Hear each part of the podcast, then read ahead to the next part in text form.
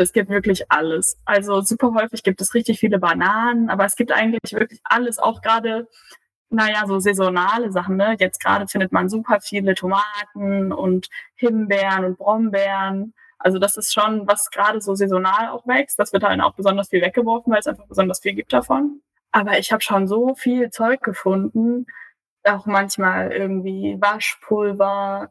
Ich habe mal Batterien gefunden, mal Taschentücher, mal Geschenkpapier, Backpapier, was weiß ich, Ketchup, ähm, Aufbackbrötchen.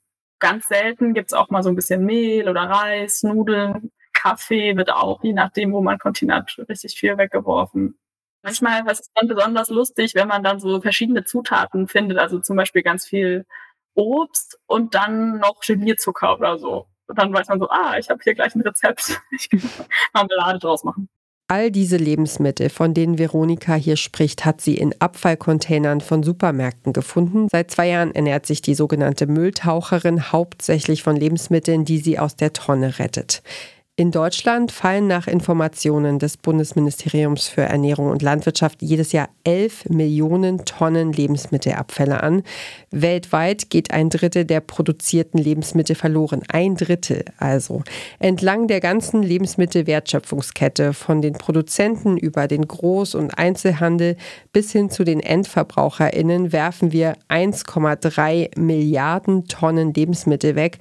Und das, obwohl gleichzeitig weltweit hunderte Millionen Menschen an Hunger leiden. Also Zahlen, die man sich überhaupt nicht vorstellen kann. Kann Containern, also das Retten von Lebensmitteln aus Mülltonnen, eine Lösung sein? Und was können wir uns in Sachen Lebensmittelverschwendung von unseren Nachbarn abgucken in Deutschland? Darum geht es in dieser Folge in unserem Klimapodcast hier bei Detektor FM. Ich bin Ina Lebetjew. Schön, dass ihr mit dabei seid. Mission Energiewende. Der Detektor FM Podcast zum Klimawandel und neuen Energielösungen. Eine Kooperation mit Lichtblick, eurem Anbieter von klimaneutraler Energie für zu Hause und unterwegs. Wenn wir Lebensmittel wegwerfen, verschwenden wir die Ressourcen und die Arbeit, die Menschen vorher reingesteckt haben. Und was die meisten von uns dabei übersehen, wir verbrennen dadurch auch ganz viel Geld, das woanders gebraucht wird. Jedes Jahr sind es weltweit fast 1000 Milliarden Dollar, eine Summe, über die nicht mal einer der reichsten Menschen der Welt verfügt, Elon Musk was sich tut, um den Essensmüllberg schrumpfen zu lassen. Das hat meine Kollegin Astrid Jürke recherchiert. Hallo Astrid, schön, dass du da bist. Hallo Ina. Ja, erzähl mal, vielleicht fangen wir einfach ganz nah an. Erzähl mal, wie ist es bei dir äh, mit den Lebensmitteln und dem Müll? Ja, also ich würde sehr gerne sagen, dass ich nie etwas wegwerfe, aber das stimmt leider nicht.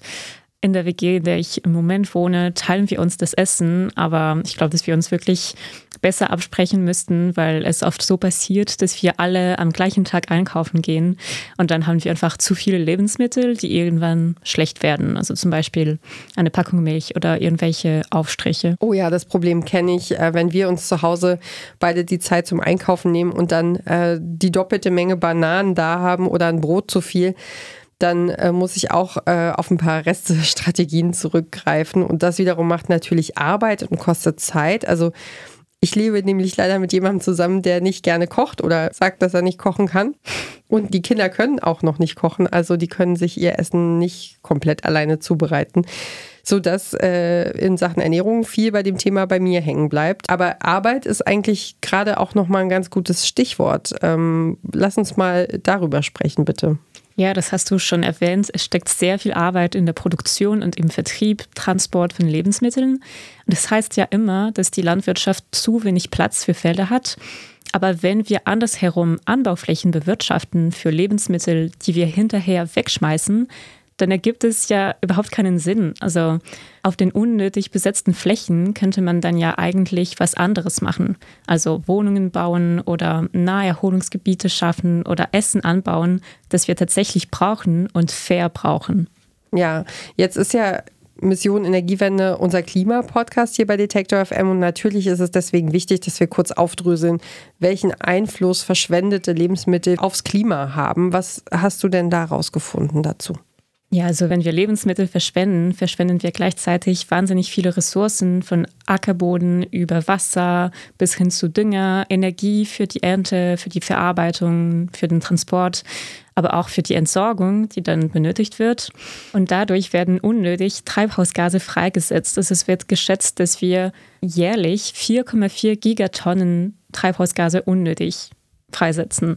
Okay, das sind ganz schön viele Zahlen. Ähm, welche Ziele leitet denn Deutschland aus diesen Zahlen, aus dieser Situation, die wir hier haben, ab? Also es gibt klare Ziele, die international auf europäischer Ebene oder national gesetzt wurden. Und Deutschland hat sich das Ziel gesetzt, bis 2030 Lebensmittelabfälle auf Einzelhandels- und Verbraucherebene zu halbieren und entlang der Produktions- und Lieferkette allgemein zu reduzieren. Jetzt haben wir ja am Anfang Veronika gehört, die sich ernährt, indem sie eben Essen aus Mülltonnen von Supermärkten holt. Die Rechtslage diesbezüglich ist in Deutschland so, dass man teilweise wegen Diebstahls eben verklagt werden kann, wenn man Lebensmittel aus dem Müll holt. Kannst du das noch mal ein bisschen einordnen für, für alle, die sich damit noch nicht beschäftigt haben? Klar, also du redest hier von Containern, das heißt das Mitnehmen von weggeworfenen Lebensmitteln aus Abfallcontainern, etwa von Supermärkten. Es hat sich in den vergangenen Jahren eine ganze Community darum gebildet. Also es gibt zum Beispiel eine Open-Source-Website, dumpstermap.com, auf der MülltaucherInnen ihre Containerspots auf einer Karte markieren. Es gibt auch Telegram-Gruppen, in denen sich die Leute austauschen, sich gegenseitig Tipps geben und sich zum Container verabreden. Wie eine Container-Expedition genau aussieht, das hat mir Veronika erzählt. Ja, meistens habe ich meine Fahrradtaschen dabei und eine Kopflampe und Wasser und irgendwie so ein Tuch, damit, ähm, falls es ein bisschen eklig ist in den Tonnen, damit ich mir dann die Hände waschen kann und auch abtrocknen kann und die Kopflampe halt, damit ich was sehe. Und ja, dann fahre ich los und es kommt halt drauf an, wie das mit dem Supermarkt ist. Also es gibt in Leipzig auch einige Supermärkte, wo die Tonnen einfach so richtig offen vorne dran stehen und dann radel ich da einfach hin und schaue mir erstmal so, gucke erstmal in alle Tonnen, um mir so einen Überblick zu verschaffen, weil es ist manchmal blöd, wenn man in einer anfängt und dann so richtig viel Zeug rausholt und dann öffnet man noch die anderen Tonnen und dann ist da noch ganz viel, also ganz geiler Scheiß und dann denkt man sich, Mist, jetzt habe ich da irgendwie so halb vergammelte Sachen mitgenommen, dabei hätte es noch super viel anderes gegeben, deswegen gucke ich erstmal so, wie ist der Gesamtüberblick und dann ja, schaue ich halt, was ich mitnehme. Und meistens ist es viel zu viel für eine Person. Aber es gibt diese Verteiler von Foodsharing in der Stadt. Und das finde ich irgendwie voll gut, weil dann nehme ich meistens einfach so viel, wie ich tragen kann, mit nach Hause und wasche das dann ab. Und was irgendwie mehr ist, als ich verarbeiten kann, das gebe ich dann in diese Verteiler, die überall in der Stadt verteilt sind.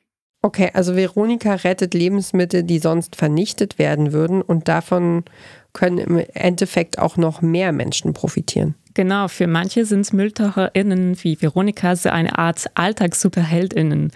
Rechtlich ist es aber Diebstahl. Und dazu kommt oft noch Hausfriedensbruch und Sachschaden, weil die MülltaucherInnen sich auf privaten Grundstücke befinden und teilweise müssen sie Schlösser knacken. Also theoretisch können sie verklagt werden und würden eine Freiheitsstrafe von bis zu fünf Jahren oder eine Geldstrafe riskieren. Aber das hält Veronika nicht davon ab, immer wieder Containern zu gehen. Ich würde irgendwie ja, Leute ermutigen, das auszuprobieren, weil das, ähm, ach, ich finde, das ist schon so eine Tätigkeit, die sich richtig sinnvoll anfühlt. Weil das ist, ja, das ist auch viel weniger eklig oder gefährlich, als man vielleicht denkt. Und keine Ahnung, dann, man kann so viele Sachen dann eben noch verarbeiten und so. Also ja, ich finde, das lohnt sich total und ähm, ist irgendwie wichtig, da diesen naja, diesen Kampf aufzunehmen gegen diese Lebensmittelverschwendung und das irgendwie weiter zu erzählen. Es wird ja zurzeit auch darüber diskutiert, das Containern zu entkriminalisieren. Ich habe mitbekommen, dass es sowohl Vorschläge von Seiten der Bundesländer als auch im Bundestag gab. Was tut sich da im Moment? Es gab tatsächlich schon mehrere Vorschläge, die bisher allerdings immer gescheitert sind. Aus Hamburg zum Beispiel kam der Vorschlag, bei leichten Fällen des Containers das Strafverfahren regelmäßig einzustellen, aber darauf haben sich die Bundesländer nicht einigen können. Die Bundesländer könnten sowieso nur die Richtlinien für das Straf- und Bußgeldverfahren so ändern, dass das Containern nicht mehr verfolgt werden würde. In diesem Fall würde aber die grundsätzliche Strafbarkeit bestehen, das heißt, Containern wäre immer noch Diebstahl. Das heißt, eine tatsächliche Entkriminalisierung könnte nur auf Bundesebene entschieden werden und nicht bei den Ländern. Genau, das müsste im Bundestag bzw. im Bundesrat geschehen. Im November 2022 hat die Linke einen entsprechenden Gesetzentwurf eingereicht, zu dem es im vergangenen April eine öffentliche Anhörung im Bundestagsrechtsausschuss gegeben hat. Unter den ExpertInnen war Olaf Hohmann eingeladen, mit dem ich gesprochen habe. Er ist Rechtsanwalt in Stuttgart mit Schwerpunkt Wirtschaftskriminalität. Er beschäftigt sich auch viel mit Lebensmittelrecht und ist Honorarprofessor für Wirtschafts- und Steuerstrafrecht an der Universität Greifswald. Olaf Hohmann sieht die derzeitigen Vorschläge zur Entkriminalisierung von Containern überaus kritisch.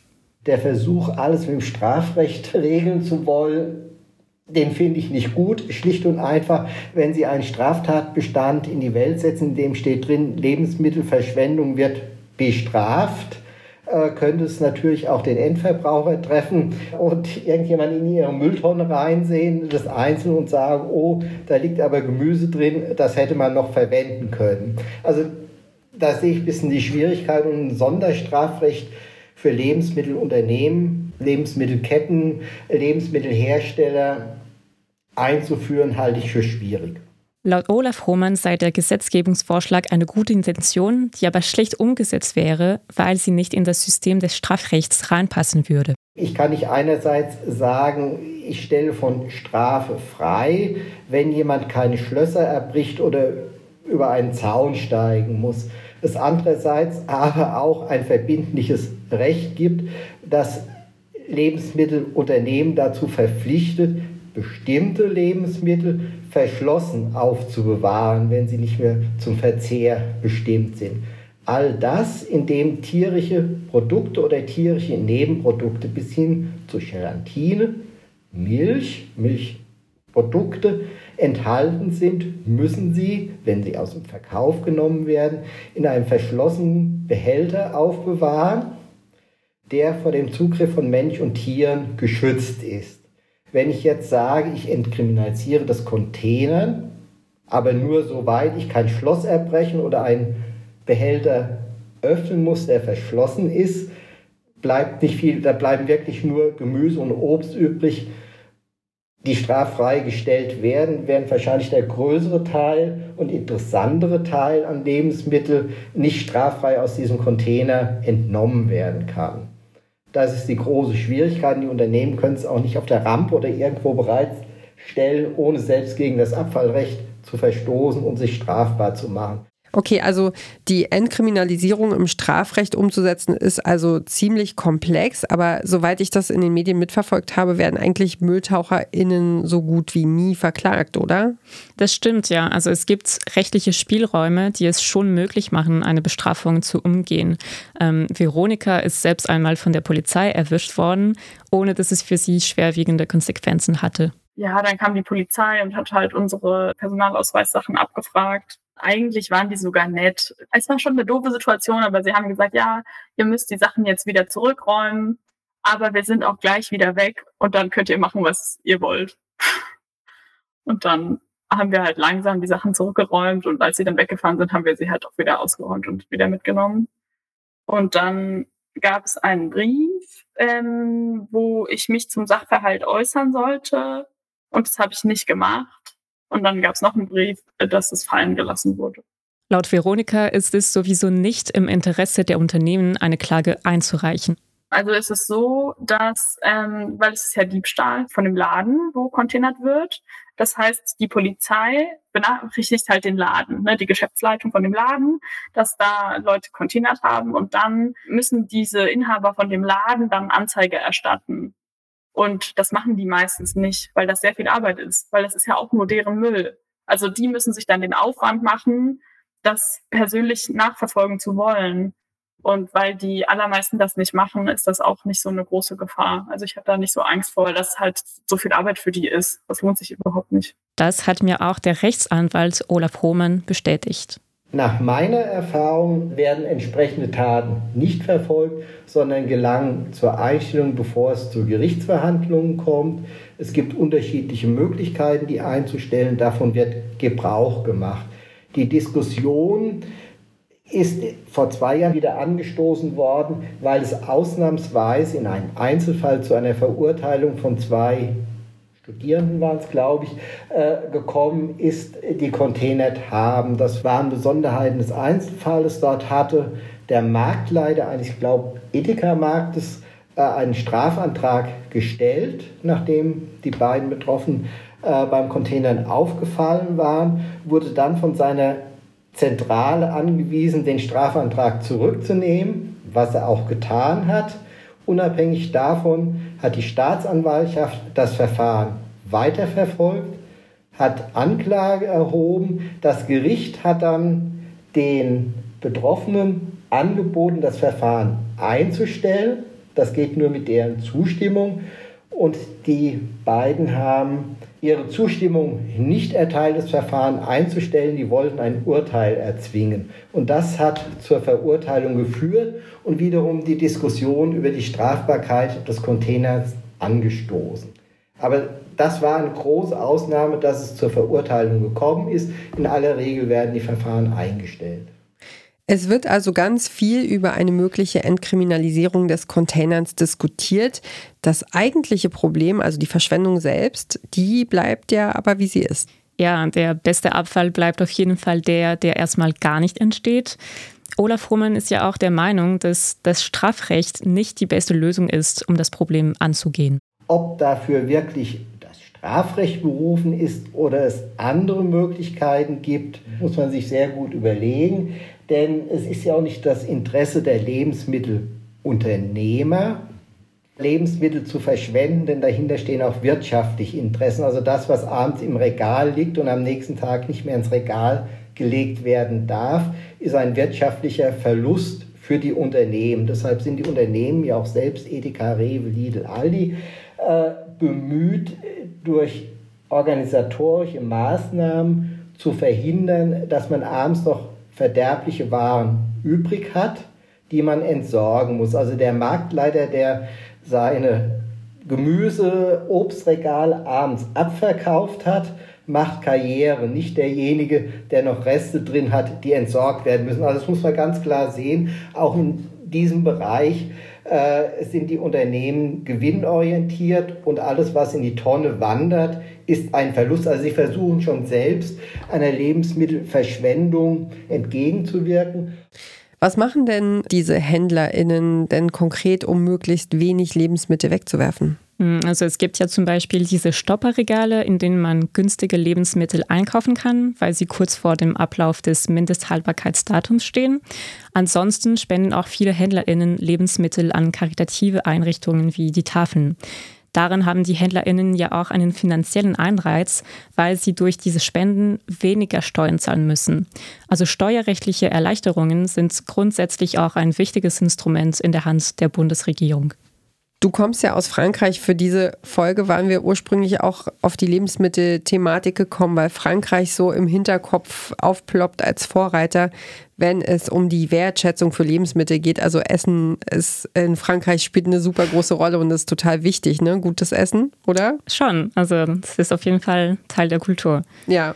Und das wollten wir halt in, in dieser Folge mal äh, besprechen und, und checken, wie das so ist im Vergleich und äh, natürlich auch deine Vorteile nutzen, die du da hast. Ähm, ich habe mal gelesen, dass es in Frankreich für die Supermärkte Pflicht ist, ihre Lebensmittel an Bedürftige weiterzugeben und dass das Verschwenden von Lebensmitteln inzwischen sogar strafbar ist. Stimmt das? Ja, diese Pflicht gibt es schon seit 2016, allerdings nur für größere Supermärkte mit mehr als 400 Quadratmetern Ladenfläche. KritikerInnen meinen aber, dass die Strafbarkeit fragwürdig wäre, weil es zu wenig Kontrolle geben würde. Es wäre also falsch zu denken, dass die Situation in Frankreich perfekt wäre. Mhm. Ähm, der Strafrechtler Olaf Roman zeigt sich aber von dem französischen Beispiel überzeugt. Ich finde die Lösung, die es in Frankreich gibt, sehr positiv, nämlich dass man eine Andienungspflicht einführt für Lebensmittelunternehmen, sei es Hersteller, sei es Verkäufer, Lebensmittel an Tafeln abzugeben, statt wegzuwerfen. Ich glaube, das wird das Problem der Lebensmittelverschwendung eher lösen als eine wie auch immer geartete Entkriminalisierung Olaf Roman sagt aber auch, auch wenn ich im Strafrecht tätig bin, bin ich kein Freund des Strafrechts. Äh, ich denke, dass man Andienungspflichten auch gesetzlich einführen kann, also die Pflicht, Lebensmittel an Tafel oder karikative Einrichtungen abzugeben, ohne die Nichtabgabe mit Strafe zu bedrohen. Ich glaube, ich bin davon überzeugt, äh, dass auch Lebensmittelunternehmer sich ihrer sozialen Verantwortung bewusst sind und entsprechenden gesetzlichen Vorgaben folgen werden, denn es hat auch etwas mit der Reputation des Unternehmens zu tun, äh, wenn offenbar wird, dass ein Unternehmen, eine große Kette sich nicht an diese Andienungspflicht hält. Äh, das ist für die Reputation des Unternehmens nachteilig, bedeutet auch vielleicht einen Kundenverlust und damit Umsatzeinbußen. Darauf wird sich kein Unternehmen einlassen.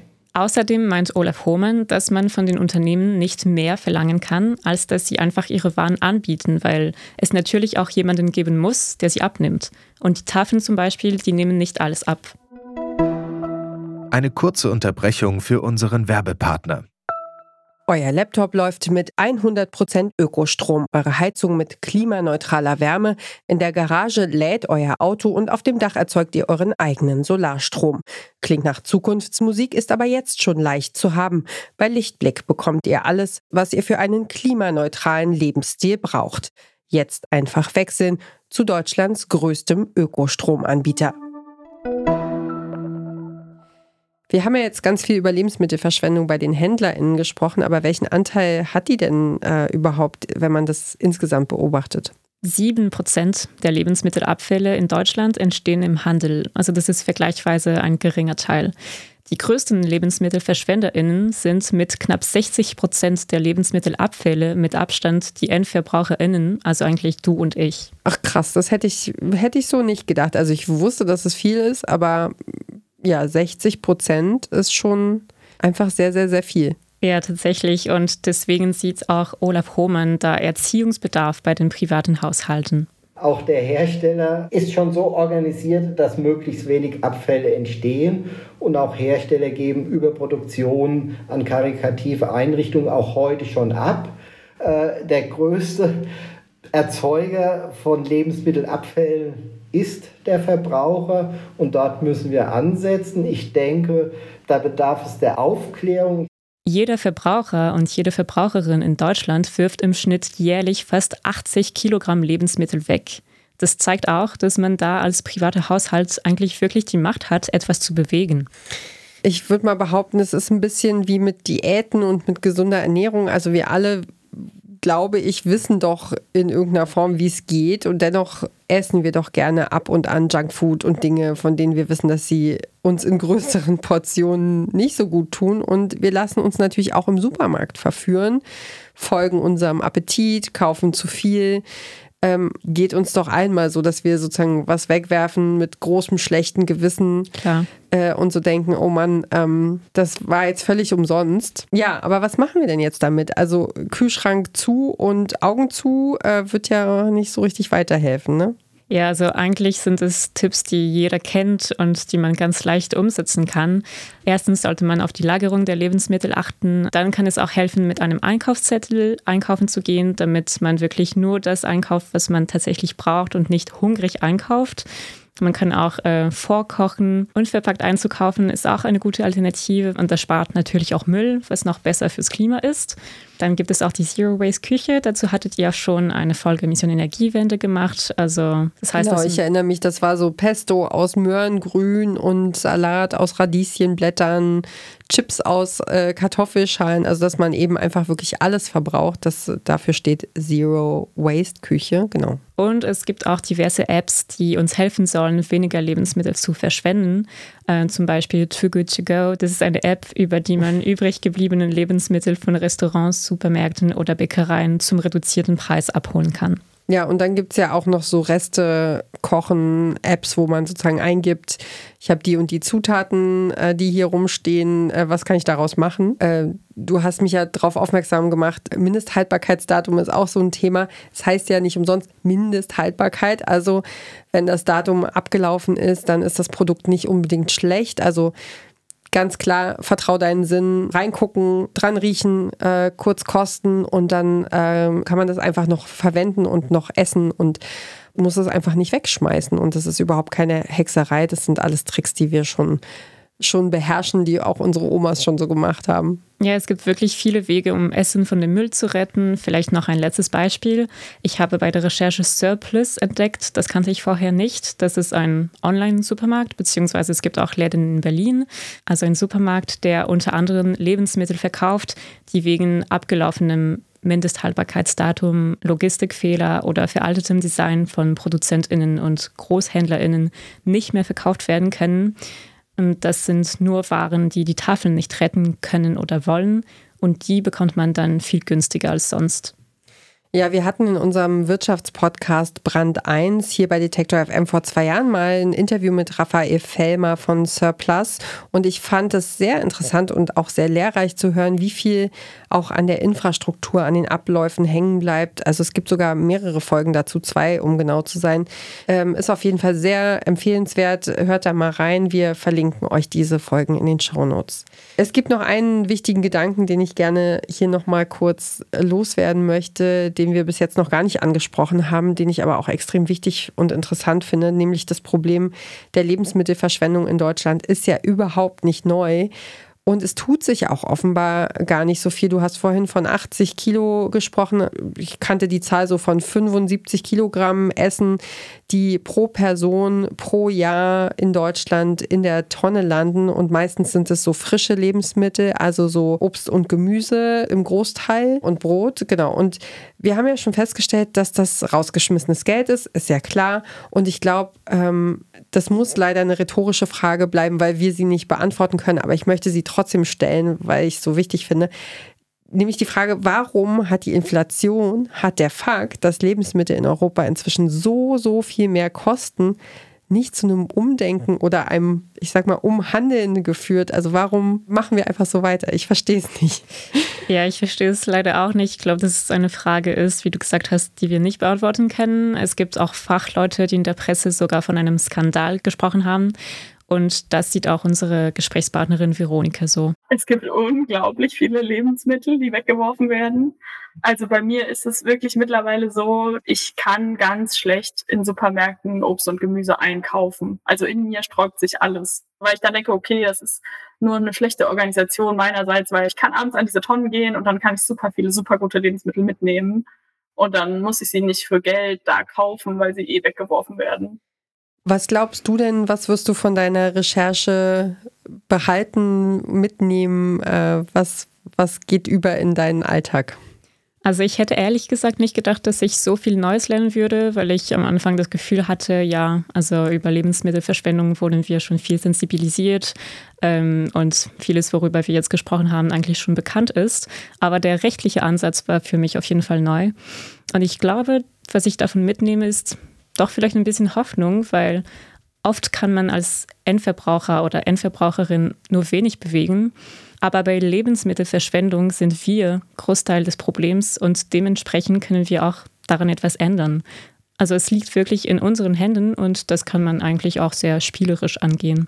Ja, buchstäblich. Also ich glaube, es ist alles auch eine Frage von Haltung und vom Hingucken und, ähm, und einfach Fall. machen. Genau. Es liegt in unseren Händen im wahrsten Sinne des Wortes. Meine Kollegin Astrid Jöcke hat sich für uns angeschaut, wie wir in Deutschland mit der Lebensmittelverschwendung umgehen oder wie wir Lebensmittel verschwenden. Dafür hat sie mit Veronika gesprochen, eine Mülltaucherin, die anonym bleiben möchte. Und sie hat auch mit Olaf Hohmann gesprochen. Er ist Rechtsanwalt und Honorarprofessor an der Universität Greifswald und beschäftigt sich mit Lebensmittel-, Wirtschafts- und Steuerstrafrecht. Astrid, ich danke dir ganz herzlich für diese interessante Folge und für das Gespräch. Sehr gerne, danke dir. Das war Mission Energiewende für diese Woche. Ideen, Anregungen, Feedback, das nehmen wir sehr gerne entgegen und zwar per Mail an klima.detektor.fm. Und sonst schenkt unserem Podcast gern ein bisschen Liebe, folgt uns, vergebt ein paar Herzen oder Sterne oder was auch immer, ähm, empfehlt uns weiter und damit unterstützt ihr nämlich unsere Arbeit und äh, helft uns sehr äh, gefunden zu werden mit unserem Podcast. Danke fürs Dranbleiben für heute, sage ich natürlich auch. Und ähm, ja, ich bin Ina Lebetjew und hoffe, wir hören uns dann beim nächsten Mal. Macht's gut. Ciao. Mission Energiewende. Der Detektor FM Podcast zum Klimawandel und neuen Energielösungen. Eine Kooperation mit Lichtblick, eurem Anbieter von klimaneutraler Energie für zu Hause und unterwegs.